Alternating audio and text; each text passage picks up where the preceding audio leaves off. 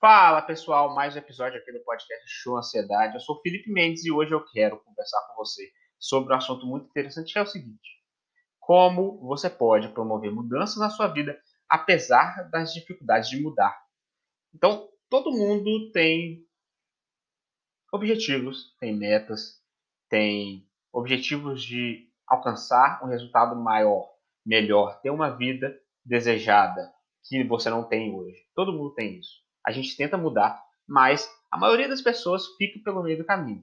Então, como que você pode promover mudanças na sua vida, em qualquer área que você deseja, apesar das dificuldades de mudar?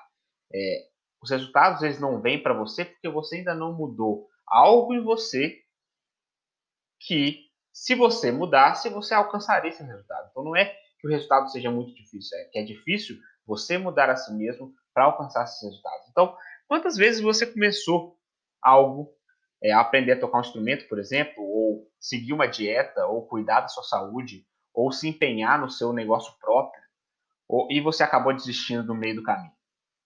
Você começa empolgado, mas ao longo do tempo, quando as dificuldades chegam, você desiste. Quantas coisas isso acontecem com tantas pessoas? Comigo é assim. Com todo mundo acontece isso. Todo mundo vai ter uma coisa ou outra que você decidiu fazer, que você estava muito empolgado no começo, e que você desistiu.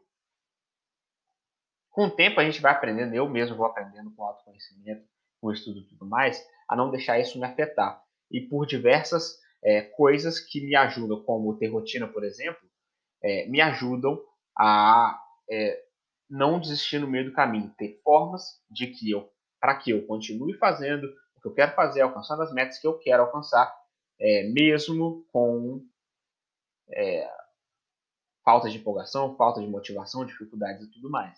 Mas quantas vezes você começou algo e parou no meio do caminho? Você acha que você é uma pessoa que desiste fácil?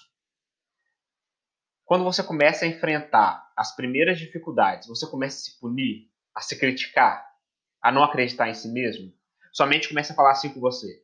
É, você é muito inadequado, você não é capaz, você é ruim naquilo, você é um bosta, é assim, quando você começa a fazer e você vê uma dificuldade, você trava ali, sua mente começa a falar quanto você é ruim e aí você desiste no meio do caminho. É assim para você? Para a maioria das pessoas é assim.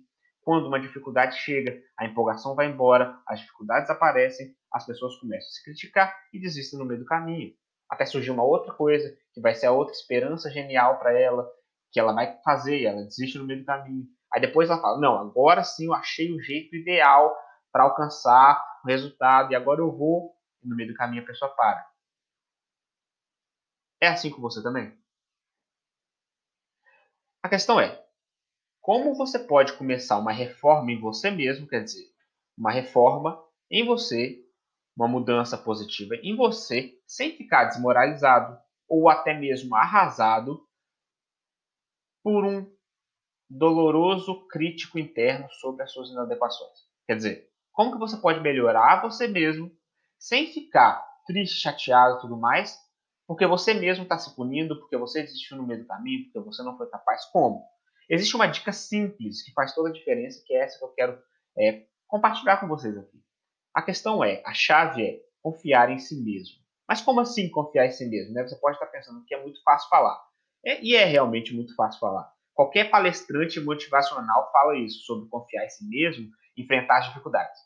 Eu também odeio isso. Eu odeio o coach ou palestrante que só tem essa questão motivacional, mas zero de conteúdo de verdade. Mas bom, eu vou te dar uma dica aqui que funciona até hoje para mim. E realmente funciona, então presta atenção. O seu futuro ele é como o seu passado. É, eles não existem na realidade. A realidade ela é apenas o presente. O que existe é apenas o momento presente. O seu futuro, então, ele se assemelha ao seu passado desse ponto de vista, de que eles não existem de verdade.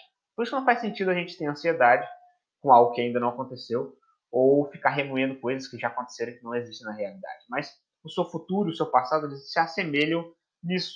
Eles não existem de fato.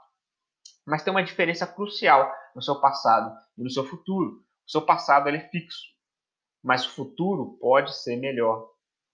E a boa notícia é que ele pode ser melhor numa quantidade precisa. A que pode ser alcançada, por exemplo, em um dia, com algum engajamento aí mínimo. com algum engajamento mínimo, você pode ter uma previsibilidade sobre os resultados que você vai alcançar. Então você pode controlar o futuro.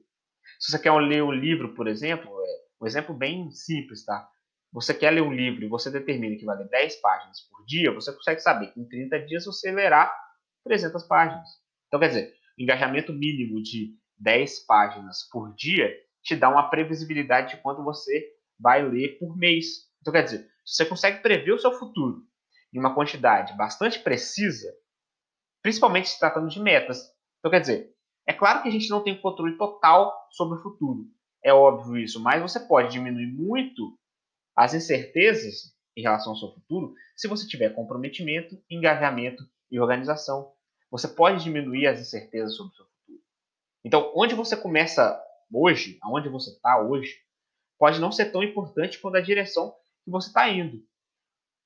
Então, assim, não fica pensando é no tempo que você perdeu, ou nas burradas que você fez, ou em tudo que você deixou para trás. Porque o amanhã é muito mais importante do que o ontem. Porque o amanhã, o futuro, ele ainda é aberto a novas possibilidades de escolha. E você pode ter certa previsibilidade nesse futuro. É só você ter organização. É só você confiar em si mesmo. Como disse Jordan Peterson, que é um escritor que eu gosto muito, né? Ele fala o seguinte: talvez a felicidade será sempre encontrada na jornada morro acima, quer dizer, na mudança positiva, e não na satisfação aguardando o próximo pico, quer dizer, é, ficando feliz com aquele objetivo que você alcançou.